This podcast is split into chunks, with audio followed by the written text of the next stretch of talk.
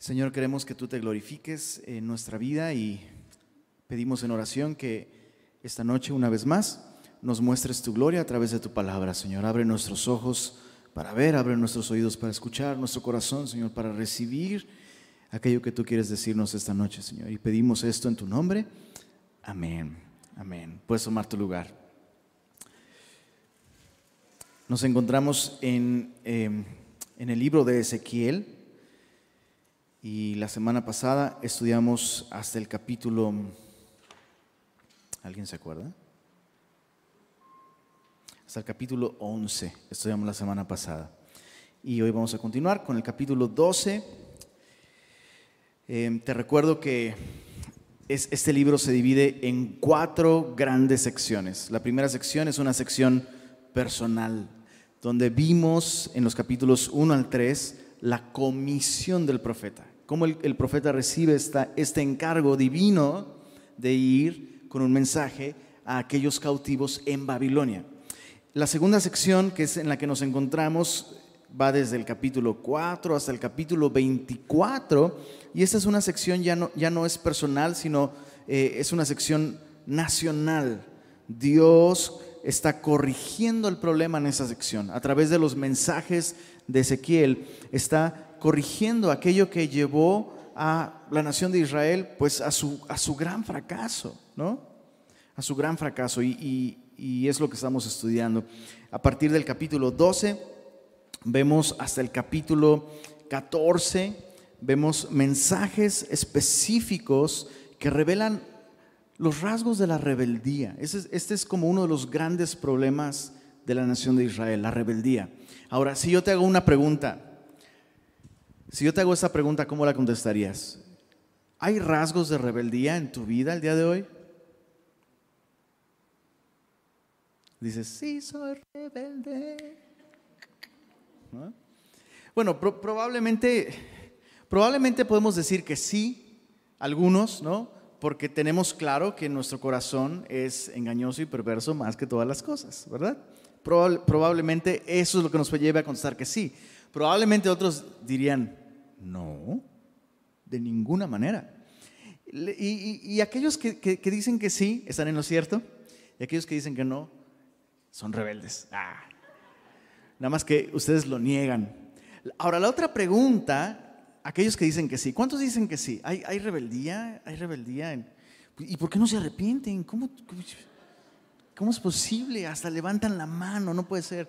Y los que no la levantaron, pues no, por rebeldes. Ah, bueno, no, ahí, va. La pregunta importante es, ¿cómo identificar en qué sentido está siendo rebelde? Eso es lo importante. Eso es lo importante. ¿Cómo puedo identificar esos rasgos de rebeldía que me pueden llevar, que me pueden llevar a una destrucción espiritual?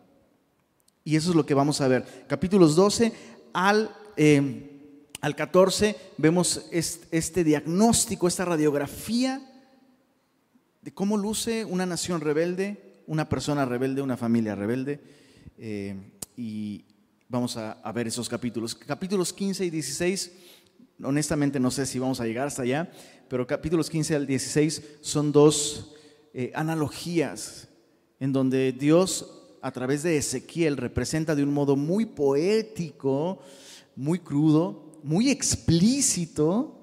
Veo que hay niños aquí presentes, no sé qué voy a hacer con eso pero eh, vemos, vemos una representación muy poética de esta misma condición. Entonces, capítulos 12 al 14, vamos a ver que un término que se repite constantemente es casa rebelde, oh casa rebelde, oh casa rebelde, oh casa rebelde. Dice así, verso 1, capítulo 12, vino a mí palabra de Jehová diciendo, hijo de hombre, tú habitas en medio de casa rebelde los cuales tienen ojos para ver y no ven, tienen oídos para oír y no oyen, porque son casa rebelde.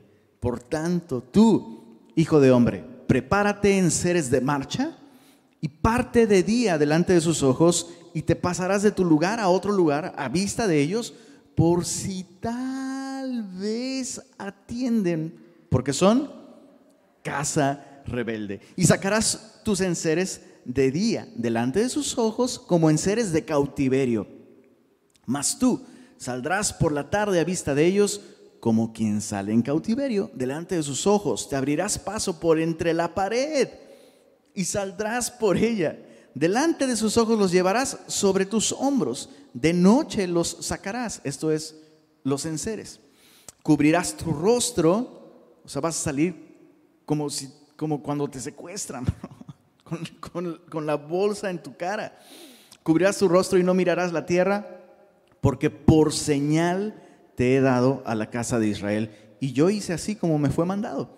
Saqué mis enseres de día como enseres de cautiverio y a la tarde me abrí paso por entre la pared con mi propia mano. Salí de noche y los llevé sobre los hombros a vista de ellos y vino a mí palabra de Jehová por la mañana diciendo, Hijo de hombre, ¿no te ha dicho la casa de Israel, aquella casa rebelde, ¿qué haces?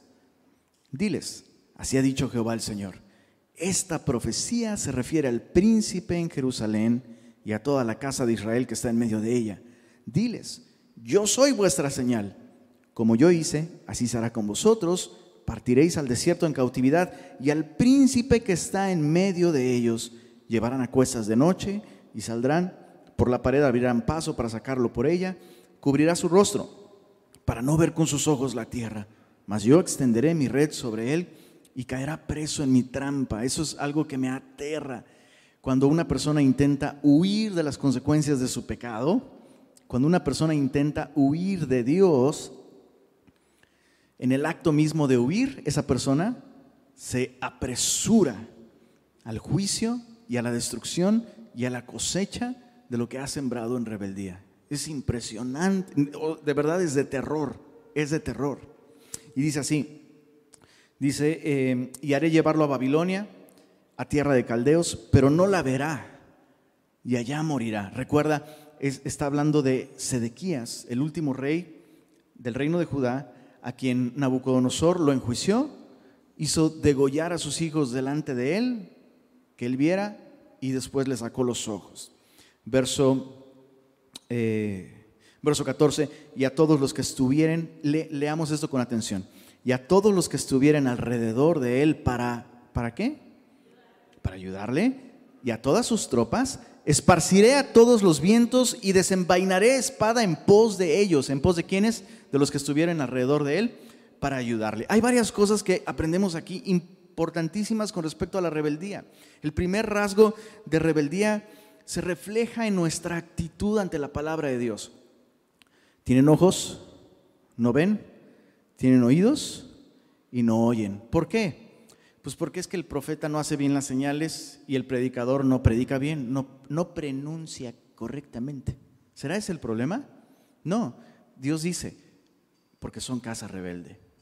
Y, la expresión es tan, es tan vívida, ¿no? Es alguien que ve, pero no ve. Es alguien que escucha, pero como si, decía mi abuela, parece que le estoy hablando a la pared, ¿no? el problema no es auditivo, el problema no es de percepción, es la persona que entiende con perfecta claridad, pero decide simple y sencillamente no hacerle caso a Dios. Ahora es muy fácil decir, no, a mí no me pasa eso.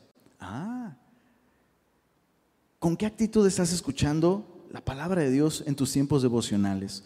¿Con qué actitud escuchas tú el consejo de la palabra de Dios a partir de terceros? ¿Con qué actitud estamos tú y yo respondiendo a lo que Dios nos habla cada miércoles y cada domingo?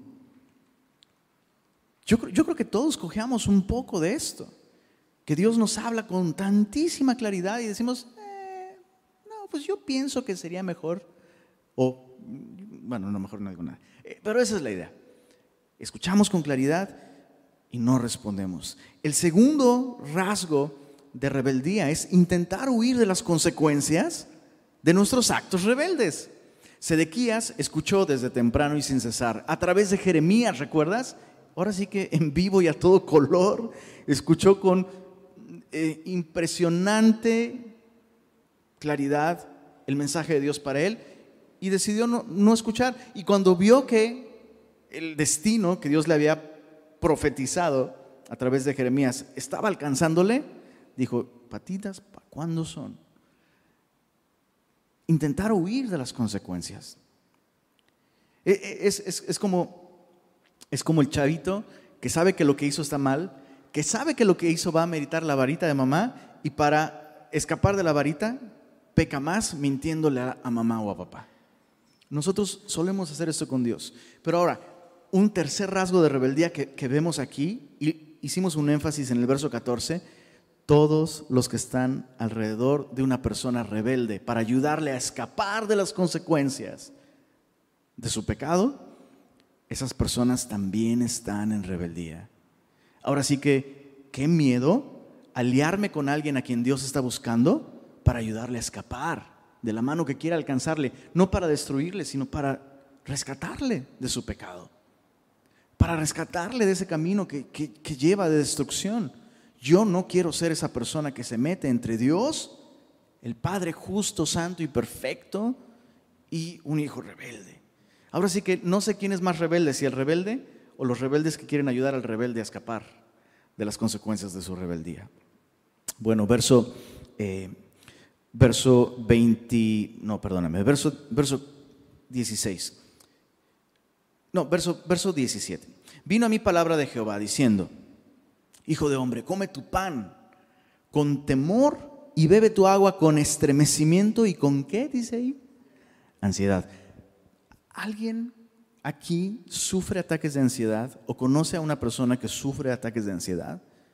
Es la cosa más terrible que puedas ver. Y, esto que Dios le está diciendo, en mi humilde opinión, no es actúa como que tienes miedo, sino eh, Ezequiel Nomás te aviso que a partir de ahora, cada que te sientes a comer, la vas a pasar muy mal. En otras palabras, se van a arruinar tus comidas. Vas a empezar a, tener terror. Vas a actuar como si tuvieras un ataque de pánico y vas a tener un ataque de ansiedad. Hijo de hombre, come tu pan con temblor, bebe tu agua con estremecimiento y con ansiedad, y di al pueblo de la tierra, así ha dicho Jehová el Señor, sobre los moradores de Jerusalén, sobre la tierra de Israel. Su pan comerán con temor y con espanto beberán su agua, porque su tierra será despojada de su plenitud por la maldad de todos los que en ella moran. Y las ciudades habitadas quedarán desiertas y la tierra será asolada y sabréis que yo soy Jehová. Entonces tienes a Ezequiel mostrándonos este segundo rasgo de un corazón rebelde, la ausencia de temor de Dios. Es increíble cómo en muchos casos, una persona piadosa que advierte sobre las consecuencias de la rebeldía al rebelde, es increíble cómo esta persona piadosa puede llegar a estar más afligida, más temerosa, más preocupada, más angustiada por las consecuencias que aquel que está en rebeldía. Y básicamente eso es lo que estamos viendo aquí. Ezequiel, Ezequiel está más preocupado que ellos. Y sabes, a veces el justo está más afligido que el pecador. Y, qué, bendición. Yo, recuerdo haber leído eh, en la biografía del pastor Chuck Smith el, caso de una familia que quedó destruida y devastada por, pues, por la infidelidad del, hombre de la casa.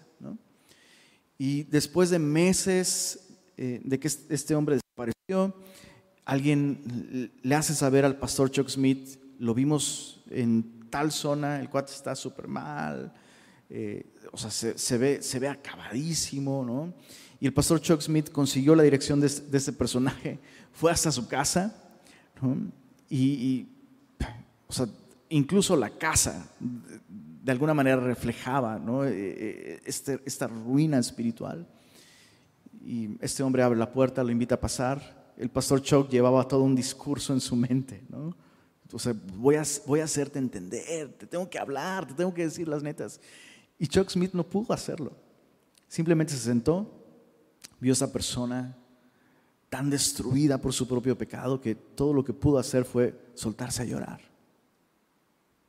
Intentó recomponerse, intentó recuperar, ¿sabes?, la postura para poder hablar con él, razonar con él, pero no era no era eso a lo que Dios le había enviado. Dios le había enviado para ser un testimonio visible de que realmente el pecado, el pecado le duele a Dios. El pecado eh, es un, es un asunto de preocupación.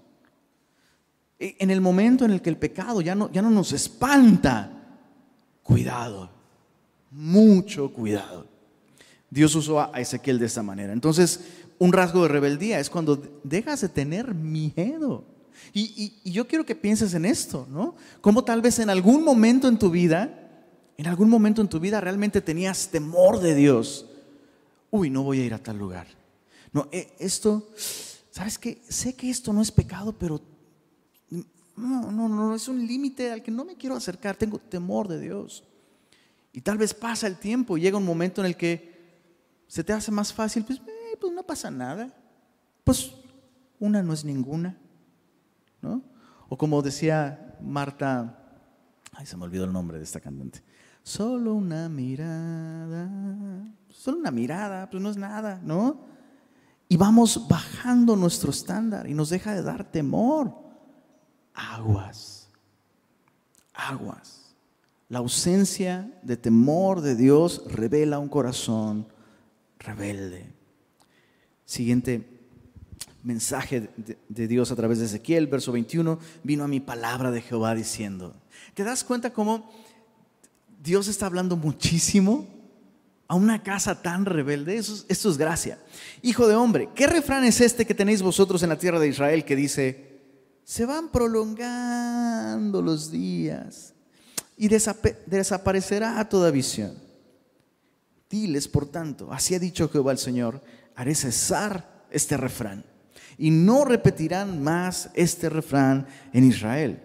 Diles pues, se han acercado aquellos días y el cumplimiento de toda visión, porque no habrá más visión vana, ni habrá adivinación de lisonjeros en medio de la casa de Israel, porque yo Jehová hablaré y se cumplirá la palabra que yo hable. Básicamente la nación de Israel estaba diciendo, pues Dios siempre dice que va a juzgar el pecado y que va a haber consecuencias, que Dios no puede ser burlado, todo lo que el hombre sembrare, eso también segará. Y hemos sembrado, sembrado y no, pues nunca, no pasa nada, hombre. Esto ya lo, uh, ya lo he hecho. ¿Cuántas veces lo hemos hecho tú? A ver, a ver, míranos, estamos prosperados en victoria y bendecidos. Aguas. Cuidado con estas ideas de, de Dios, Dios no va a hacerlo. Muchas veces confundimos confundimos la tardanza de Dios con indiferencia, pero es paciencia de Dios. Y yo quiero decirte esto así de claro. Si tú conscientemente el día de hoy sabes que estás en pecado y mira, no ha pasado nada, por favor, yo quiero que escuches esto de parte de Dios. El hecho de que no pase nada no es un sinónimo de aprobación por parte de Dios, sino es paciencia. Dios está dando la oportunidad de reconocer, de confesar y de apartarte. Hay que tener cuidado con esto. Bueno, e, ellos están diciendo este, este dicho, no, pues todo lo que Dios dice, no, hombre. Llevamos 350, 380 años escuchando que va a venir el juicio, que va a venir el juicio, que va, Dios nos va a esparcir, no pasa nada. Bueno, dice el verso 25, porque yo Jehová hablaré y se cumplirá la palabra que yo hable no se tardará más, sino que en vuestros días, oh casa rebelde. O sea, Dios está diciendo, esto no va, no va a ser para en algún futuro, eso va a ser en sus días.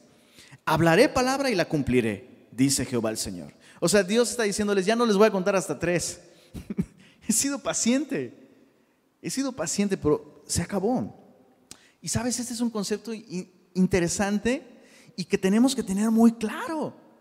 Muchas veces tomamos, tomamos versículos y los convertimos, los convertimos en pretextos para hacer cosas que Dios no nos ha llamado a hacer. Dicen por ahí, todo lo puedo a través de un versículo sacado de contexto. y, y una de esas nociones que a veces torcemos es, pues, la misericordia de Dios es para siempre. Entonces yo puedo seguir pecando a Dios le gusta perdonar, a mí me gusta pecar, gloria a Dios. Pero sabes, Dios no sería Dios si no tuviera la disposición de realmente intervenir en nuestra vida y pararnos. A veces necesitamos esto. Y es lo que Dios está diciendo aquí. Entonces, ¿cuál es el rasgo de un corazón rebelde aquí? Tener una actitud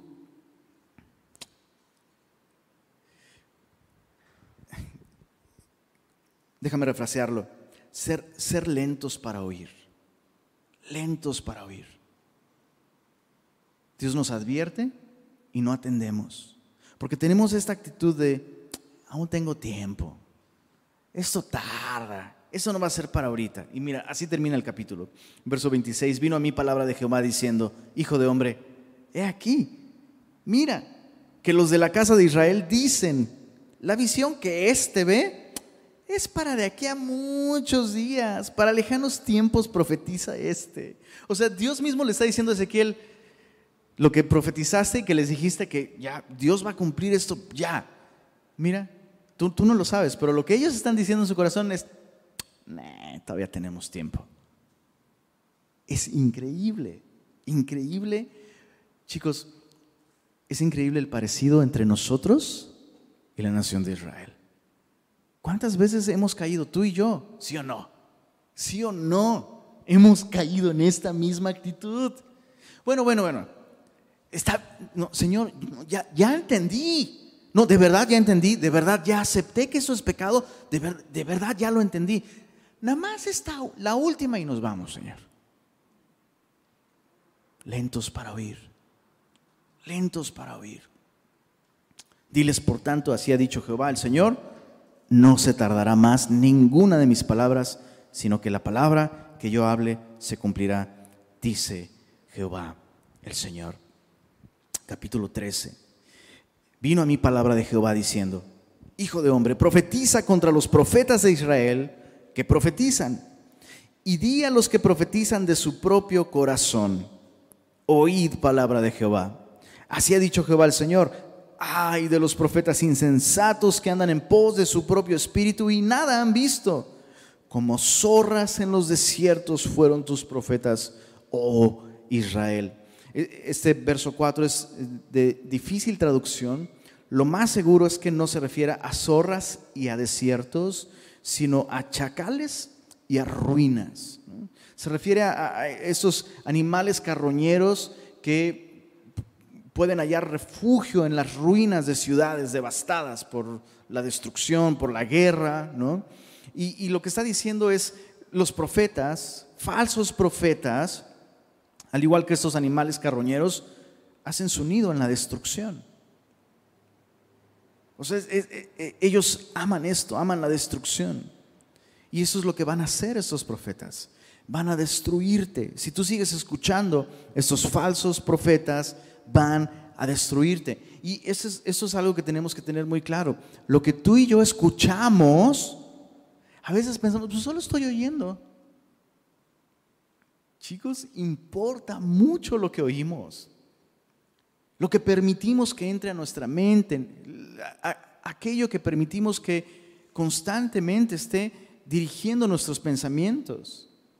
Las cosas que aprendemos, las cosas que leemos, las personas que seguimos en redes sociales, aquellos con quienes conversamos. Y, no estoy diciendo que nos aislemos y no hablemos con nadie, solo estoy diciendo, no veamos el acto de escuchar a alguien que propone ideas o transmite enseñanzas, no veamos eso como algo inofensivo. Puede ser lo mejor que nos pasa, escuchar a una persona, o puede ser lo peor pero nunca es algo sin importancia, nunca es algo sin consecuencias. Dice el verso 5, describiendo a estos falsos profetas, no habéis subido a las brechas, ni habéis edificado un muro alrededor de la casa de Israel para que resista firme en la batalla en el día de Jehová. La misión de un, profeta como una atalaya, perdón, es advertir para que el pueblo se prepare para la guerra. Esos hombres estos falsos profetas no han hecho esto, no han preparado a Israel para el día de la batalla, el día del Señor. Vieron vanidad y adivinación mentirosa. Dicen, ha dicho Jehová, no los envió. Con todo, esperan que Él confirme la palabra de ellos. Esto es sorprendente. Siempre me he preguntado si un falso profeta sabe que es un falso profeta. Lo que vemos aquí en este verso es que al final de alguna manera ellos mismos caen en su engaño. O sea, un falso profeta termina creyendo que realmente, o sea, lo que dije, vas a ver, Dios va a confirmar mis palabras. O sea, todavía esperan, esperan que sus palabras se cumplan. Les hablé del mocha orejas. ¿Cuándo les hablé del mocha orejas? ¿No? O sea, realmente este cuate está pensando, Diosito lo va a castigar, ¿eh? Por andar mintiendo. Es como, ¿cómo te, no, ¿no te da miedo hablar de Dios? No, no, no, vas a ver, la va a castigar por mentirosa. Así el falso profeta ha caído en su propio engaño. Verso 7. ¿No habéis visto visión vana? ¿No habéis dicho adivinación mentirosa? Pues que decís, dijo Jehová, no habiendo yo hablado. Por tanto, así ha dicho Jehová, el Señor. Por cuanto vosotros habéis hablado vanidad y habéis visto mentira, por tanto, he aquí yo estoy contra vosotros, dice Jehová el Señor. Estará mi mano contra los profetas que ven vanidad y adivinan mentira. No estarán en la congregación de mi pueblo, ni serán inscritos en el libro de la casa de Israel, ni a la tierra de Israel volverán. Y sabréis que yo soy Jehová el Señor. Sí, por cuanto engañaron a mi pueblo diciendo, paz, no habiendo paz. Y uno edifica la pared y he aquí los otros la recubrían con lodo suelto. Versículos anteriores, Dios dice, no subieron a la brecha ni edificaron el muro. Y aquí está diciendo, sí edificaron. Pero lo que está describiendo aquí es que lo que están edificando es algo ilusorio, es, simplemente una apariencia. Entonces es como si levantas, ahora sí como los tres cochinitos, que hicieron su casita de paja, vino el lobo, sopló, se les cayó. La hicieron de lodo, vino el lobo, sopló y les cayó, ¿no? Y esa es la, idea, que ellos están dándole al pueblo de Israel un mensaje que quieren escuchar. Ellos quieren escuchar ese mensaje. Hey, no, no te preocupes, no te preocupes. Tú estás en paz con Dios, ¿eh? No, no, no, neta. Tú estás bien con Dios. Los de Babilonia son los malos. Y Dios va a venir y Dios los va a destruir, Dios nos va a rescatar, nos va a reivindicar. No, ya verás en victoria, de gloria en gloria, reclama tu bendición, ¿no?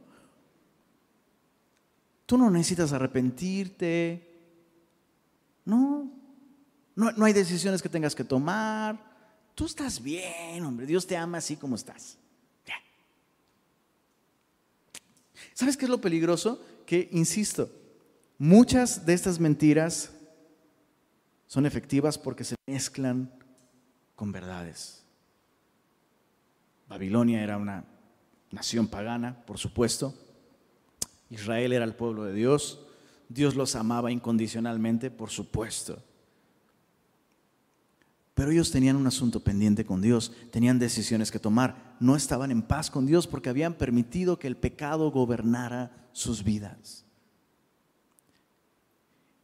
Y muchas veces esto le pasa al cristiano, ¿sabes? No, yo ya recibí a Cristo como Señor y Salvador. Oye, ¿por qué, ¿por qué vives esclavo del pecado?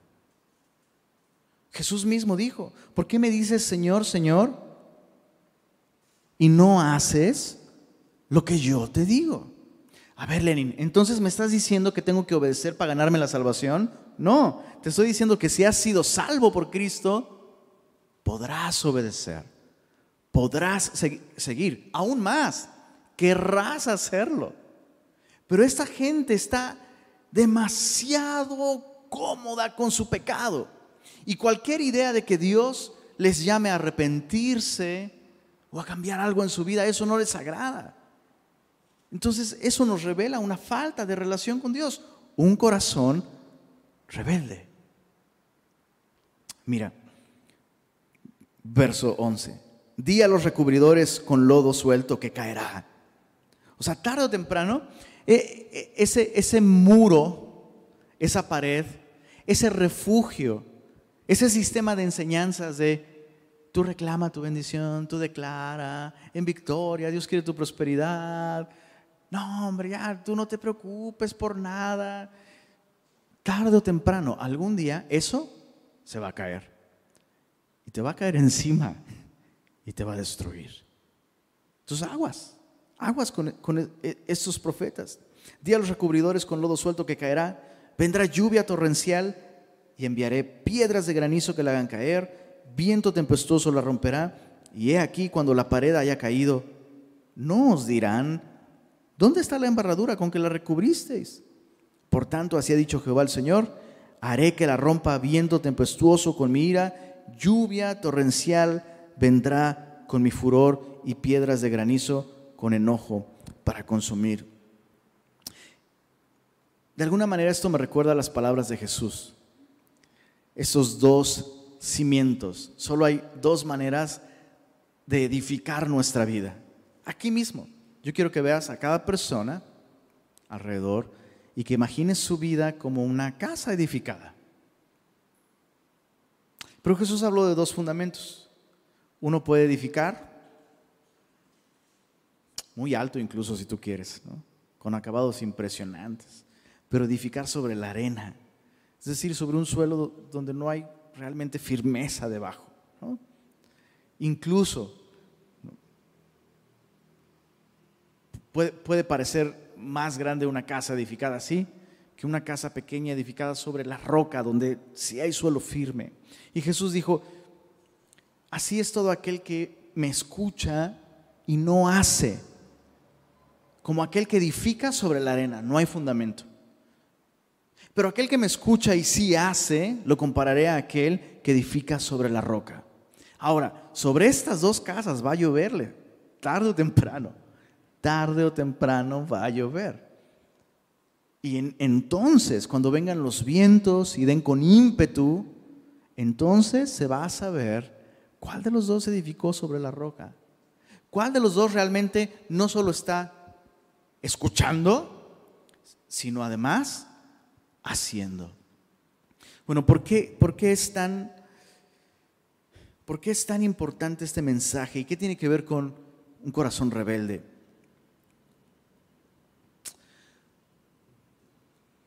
Normalmente pensamos en estas personas que escuchan falsos maestros, pensamos en ellos como, como pobres víctimas, ¿no? O sea, casi siempre pensamos, pensamos en el falso maestro, en el falso profeta y decimos, esos perversos que tuercen la verdad. Pero sabes, todas esas personas que escuchan a ese tipo de personas, las están escuchando por algo.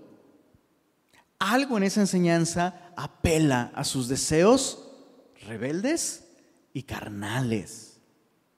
Entonces, aquel que profetiza mentira va a recibir el mismo castigo que aquel que ama escuchar la mentira. Especialmente considerando el contexto de la nación de Israel, donde han tenido profeta de verdad, donde realmente ha habido personas que han enseñado la verdad. Y justo esto es eh, lo, que termina esta sección.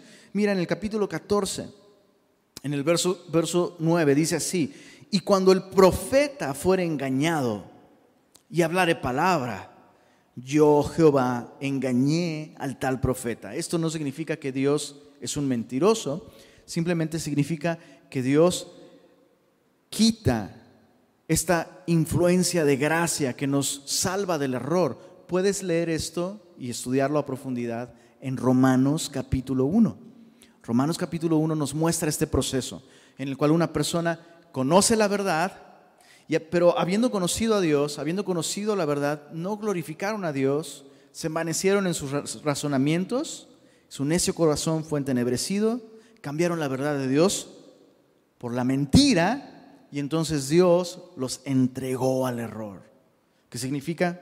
Dios quitó el freno moral, Dios quitó el testimonio de su espíritu que le dice, oye, cuidado, eso no, eso no. Dios quitó esa voz y como el borracio de bruces, ¡pum! Eso es lo que está diciendo. Yo Jehová engañé al tal profeta y extenderé mi mano contra él y lo destruiré de en medio de mi pueblo Israel. Mira el verso 10. Y llevarán ambos el castigo de... ¿De qué dice ahí? Ojo. Mucho ojo con esto ambos llevarán el castigo de su maldad, como la maldad del que consultare al falso profeta, así será la maldad del profeta. Entonces, escuchar falsas enseñanzas es maldad. Se revela un aspecto perverso del corazón de una persona que se deleita en escuchar algo que no va de acuerdo a la verdad de Dios. Pero ¿y cómo podemos? Ah, Dios es un injusto. O sea, pues el engañador es súper hábil, ¿no? El engañador es súper hábil. ¿Cómo, cómo, ¿Cómo puede Dios hacernos responsables de caer en el engaño? Escucha esto, palabras de Jesús, las vimos recientemente en el Evangelio de Juan. Todo aquel que quiera hacer la voluntad de Dios sabrá si la doctrina es de Dios o si yo hablo por mi propia cuenta. Voy a, voy a citarlo de nuevo. Todo aquel que quiera hacer la voluntad de Dios sabrá si la doctrina es de Dios o si yo hablo por mi propia cuenta. Juan 7, 17. La mejor herramienta, esto es garantizado, ¿eh? Una herramienta 100% eficaz para detectar falsas enseñanzas y discernir cuál es la verdadera enseñanza pura, sana de la Biblia. Es la disposición, el deseo de un corazón regenerado para hacer la voluntad de Dios.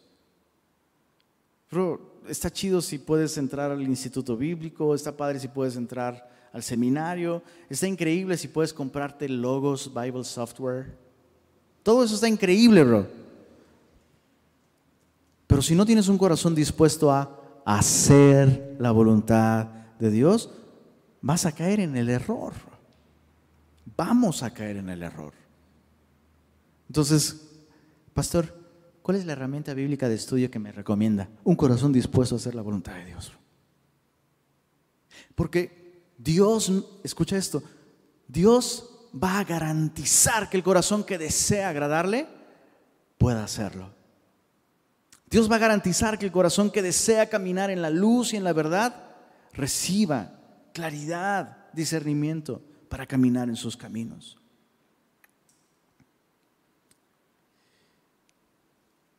Antes de dejar esta sección, déjame regresarme al capítulo 13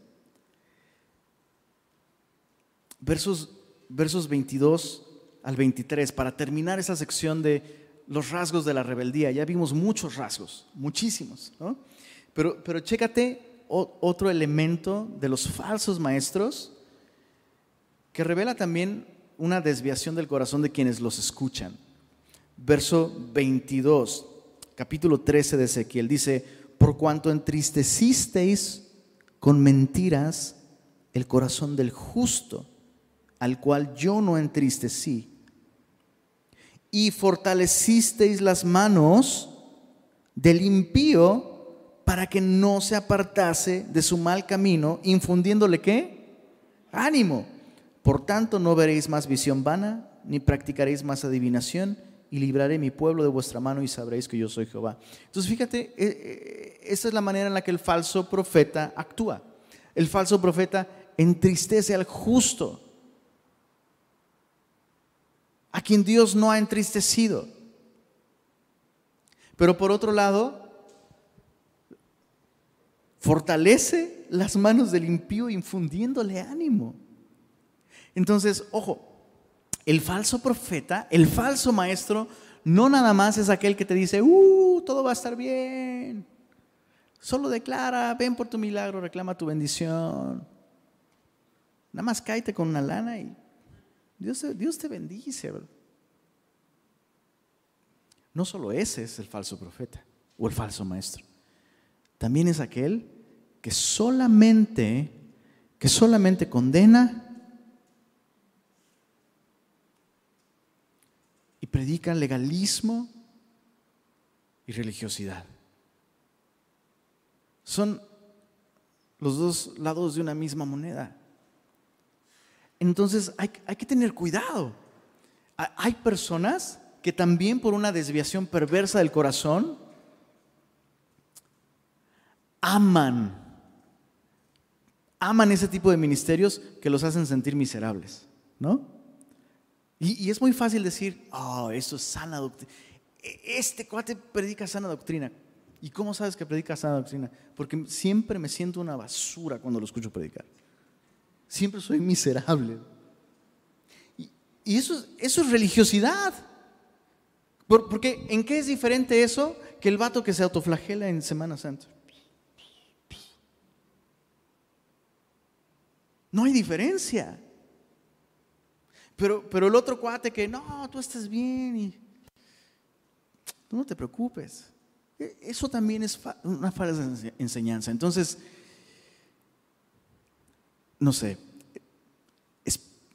espero que siempre estemos en este collage bíblico, en este balance bíblico, en el que la luz de Dios nos muestra nuestro pecado, nuestras fallas, aquellas cosas en las que aún necesitamos ser transformados por Dios, aquellas cosas que necesitamos confesar y abandonar, pero por otro lado, que sigamos también viendo a través de su palabra la esperanza de restauración, de perdón que hay en nuestro Dios.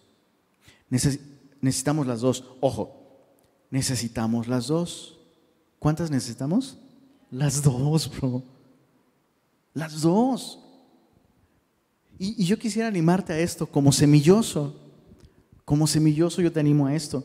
No esperes siempre salir súper animado y feliz de aquí. Pero tampoco, tampoco esperes, o sea, hay personas que luego, no sé, pastor, aquí le traigo a mi hijo.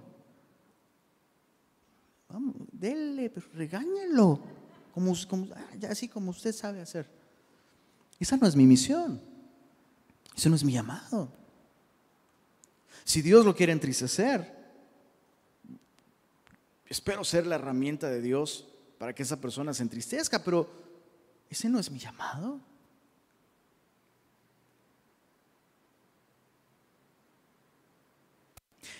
Entonces, ¿qué es lo que tú buscas? ¿Cuál es tu expectativa cuando venimos a abrir la Biblia? Hay veces, hay veces en las que el justo lo que necesita es recordar que hay esperanza y que hay gracia para ti y que, Dios puede restaurarte. Tal vez ya te has arrepentido, tal vez ya has tomado decisiones. Y lo que necesitas es simplemente recordar eso, que el precio fue pagado. Pero otras veces, lo último que necesito es que me animen.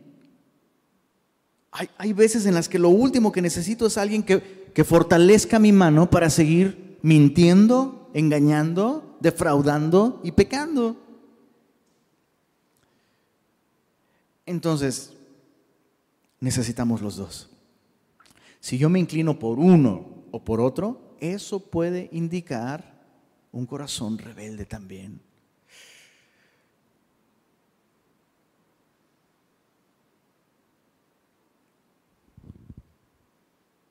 ¿Qué onda?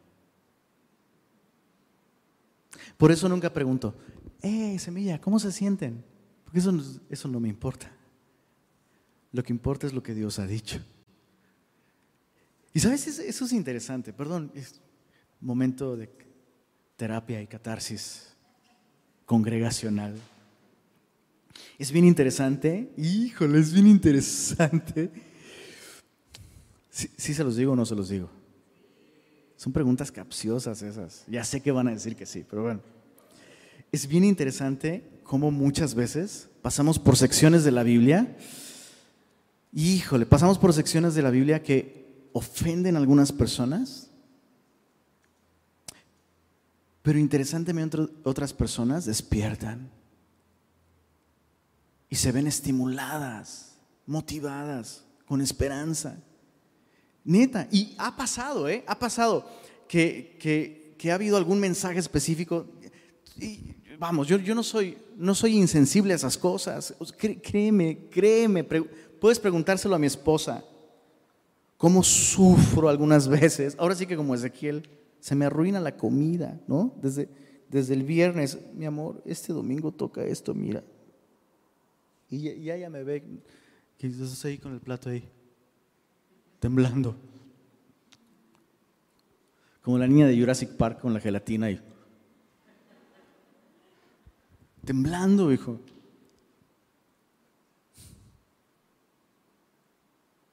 Y ha sucedido cada vez con esos mensajes épicos de aquí explotó una bomba. Personas que se ofenden y me lo hacen saber y se van.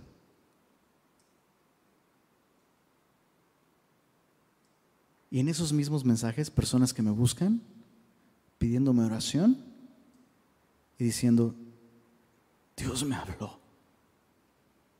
Dios me habló. Y tengo que tomar esas decisiones. ¿Puede orar por mí? Para que Dios me ayude. Pero, pero, Dios me habló. Hoy tengo esperanza. Hoy sé. Sé qué es lo que Dios me está llamando a hacer. Interesante, ¿no? Interesante. ¿En qué lado estás tú, mi querido semilloso?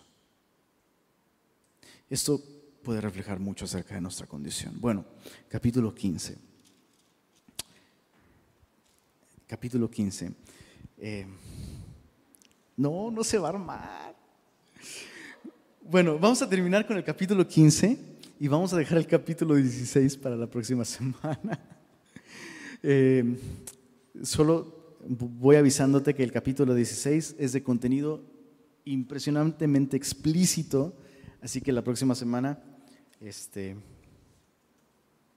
pues tú consideras si puedes traer a tus hijos o los vas a conectar a escuchar la enseñanza. Capítulo 15. Vino a mí palabra de Jehová diciendo, Hijo de hombre, ¿qué es la madera de la vid más que cualquier otra madera? ¿Qué es el sarmiento entre los árboles del bosque? ¿Tomarán de ella madera para hacer obra alguna? Es decir, ¿tomarán de la vid madera para hacer cualquier tipo de obra? ¿Tomarán de ella una estaca para colgar en ella alguna cosa? He aquí, es puesta en el fuego para ser consumida. Sus dos extremos consumió el fuego y la parte del medio se quemó. ¿Servirá para obra alguna. Y sabes, esta es, esta es la analogía constante con respecto a la nación de Israel. Dios se refiere en muchos lugares del Antiguo Testamento a la nación de Israel como una vid escogida que el Señor mismo plantó en la tierra, es decir, en la tierra prometida. El Señor rescató una vid de Egipto, la llevó a un lugar especial, la plantó, cuidó de ella, puso alrededor de ella un cerco, puso una torre, cuidó de ella en todo sentido y dio uvas silvestres. ¿Cómo? ¿Cómo? O sea, ¿qué más podría haberse hecho a mi vid, dice el Señor, que no haya hecho yo? Ahora sí que, ¿dónde está el problema? ¿El problema soy yo o la vid? Pues la vid, la vid dio uvas silvestres, agrias, mal fruto. Y eso es interesante, que lo que Dios busca de nosotros es fruto. Lo que Dios espera de nosotros, lo que Dios quiere de nosotros es fruto. Dios no pide desempeño, Dios no busca desempeño, Dios busca fruto en nuestra vida. Y así como la vid, escucha esto, la madera de la vid no, no sirve para ninguna cosa. O sea, si la vid en cuestión no da fruto, ¿recuerdas las palabras de Jesús? Tomarán sus ramas y las echan en el fuego y arden, ¿no? Súper explícito el Señor.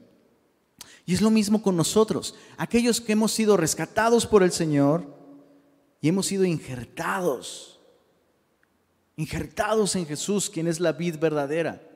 Si no damos fruto, nuestra vida no tiene ningún sentido. O sea, un cristiano que vive para sí mismo no, puedes, no puedes hacer ninguna otra cosa con la vid que dar fruto. Un cristiano que no da fruto y que solo vive para sí mismo,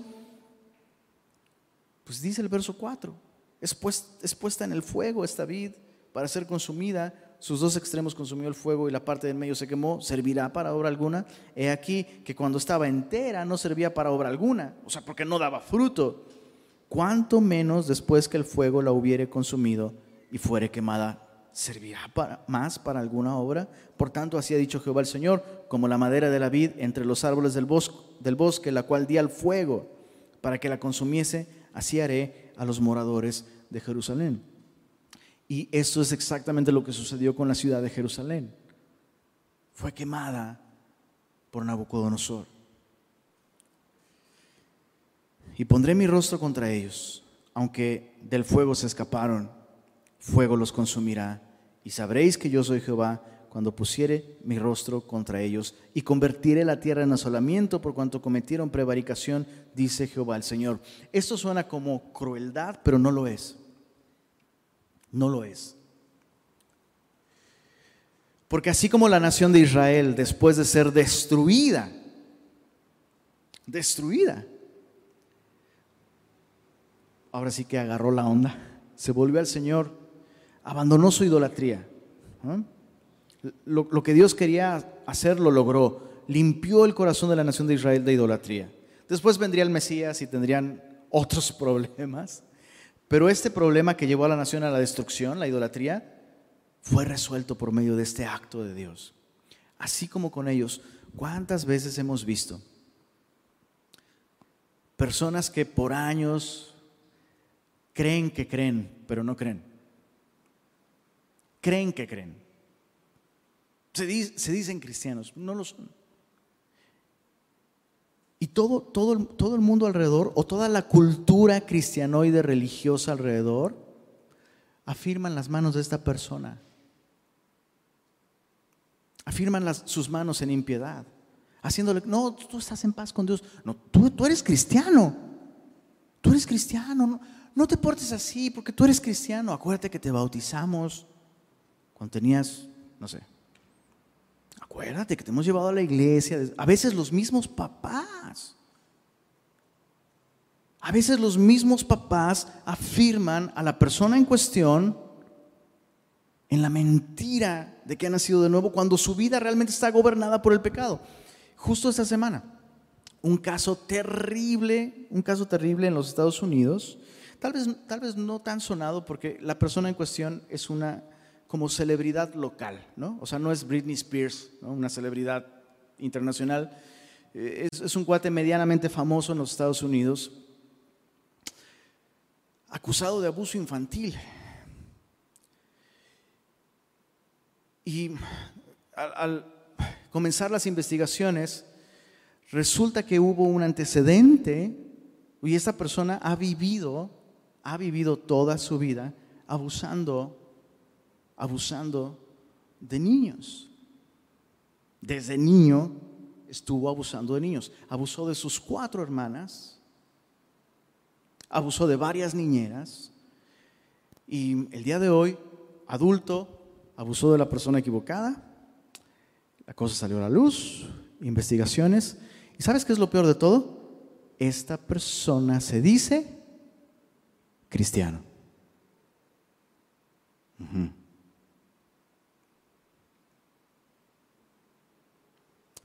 Se dice cristiano. ¿Qué es lo mejor que le pudo pasar a esta persona? Que Dios permitiera que esto saliera a la luz. Ojalá, ¿verdad?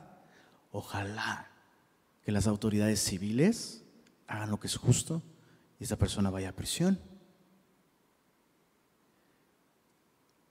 Porque Dios puede usar eso, esa devastación, ese me alcanzó, e-, este rollo de me alcanzó me alcanzó el destino que todo el mundo me dijo que me iba a alcanzar. O mejor dicho, el destino que mi conciencia me decía que me iba a alcanzar. El destino que los demás me decían, no, no, tú eres cristiano, nada más deja de hacer eso, Dios te ama. Listo. Dios puede usar esto. ¿Cuál es el consejo para nosotros esta noche?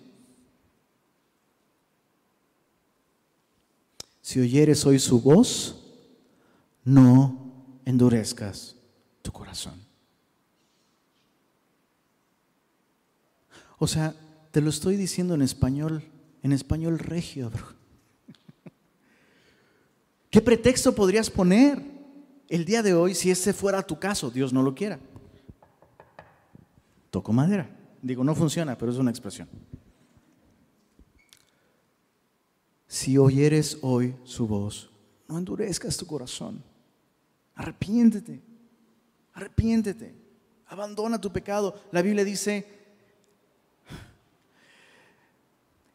que el que encubre sus pecados no prosperará, pero el que los confiesa y se aparta alcanzará misericordia. Entonces toma en serio las advertencias de Dios. O sea, si hoy estás escuchando esto y tú sabes que estás en rebeldía, después de escuchar estos rasgos, ¿no? Si tú sabes que estás practicando un pecado, por favor no pienses, ay, qué coincidencia. Pues bueno, es que hoy tocaba eso, qué coincidencia. No es coincidencia, bro, Dios te está llamando. Dios, Dios está, Dios te está invitando a evitar este terrible desenlace. Dios está dispuesto a hacer esto. Y sabes que al final, al final Qué, bueno que Dios está dispuesto a hacer lo que probablemente ninguno de nosotros estaríamos dispuestos a hacer.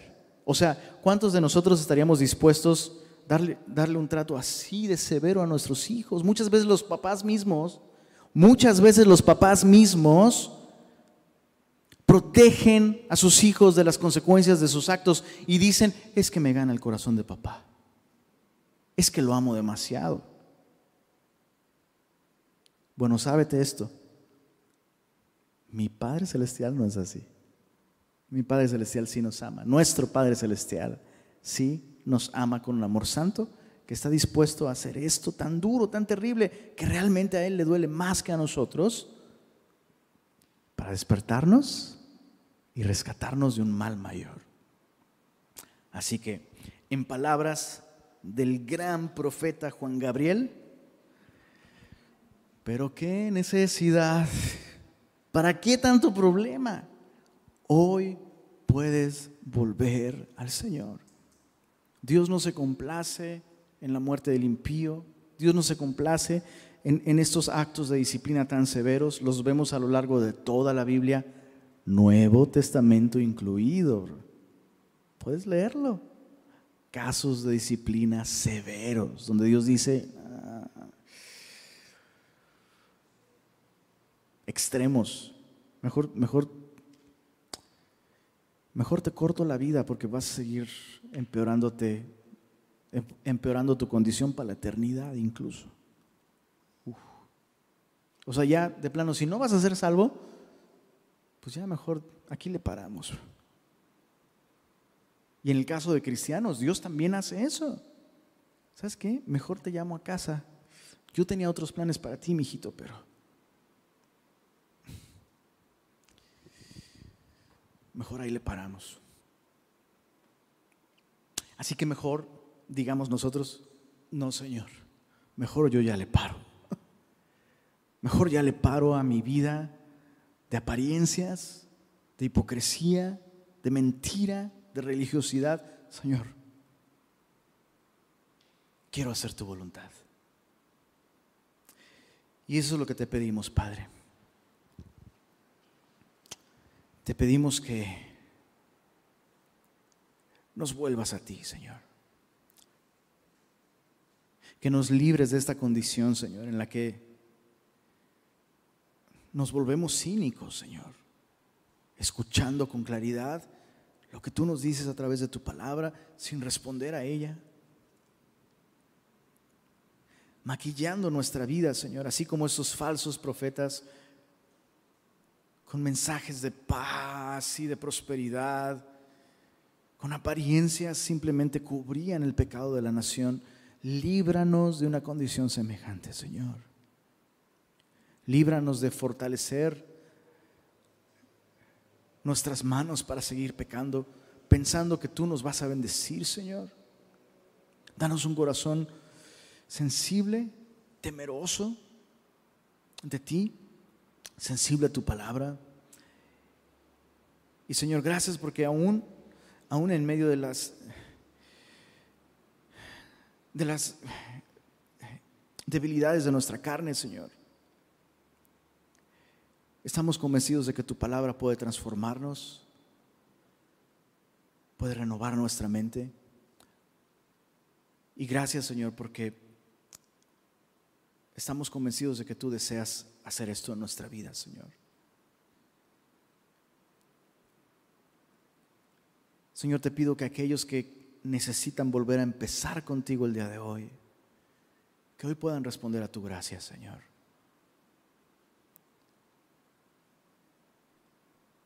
Y permítanos como cristianos dar frutos, Señor. Nuestra vida no tendría ningún sentido si nuestra vida no lleva el fruto de tu presencia en nosotros, el fruto de tu amor, el fruto de tu espíritu en nuestra vida. Señor, que nuestra vida esté llena de estas evidencias de que tú realmente nos has dado vida eterna, Señor. Y gracias por tu palabra, Señor. Estamos convencidos de que hoy no solo has querido advertirnos o enseñarnos o instruirnos, estamos convencidos de que hoy tu palabra quiere transformarnos también y te damos gracias por esto, Señor. A ti sea todo el honor y la gloria, Señor. Amén.